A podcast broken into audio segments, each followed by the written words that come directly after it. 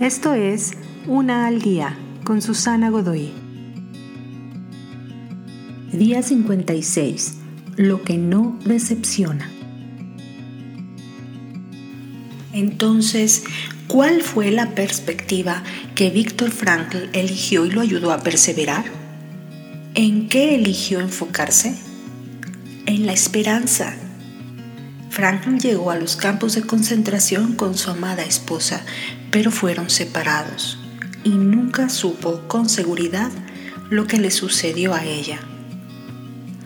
Así que si había alguien allá afuera que lo amaba y él amaba a ese alguien también de regreso, entonces tenía una razón para vivir. Su fe en esta pequeña incertidumbre le dio esperanza.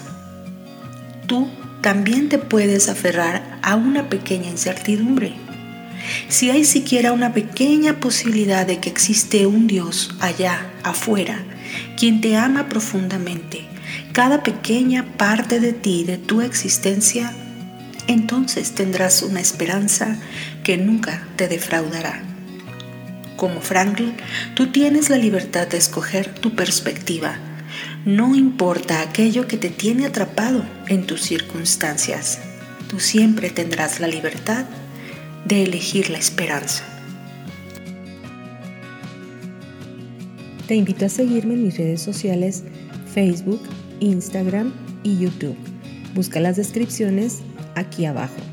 También, si gustas apoyar este trabajo, encuentra el botón de donación vía PayPal que se encuentra en la descripción de este audio.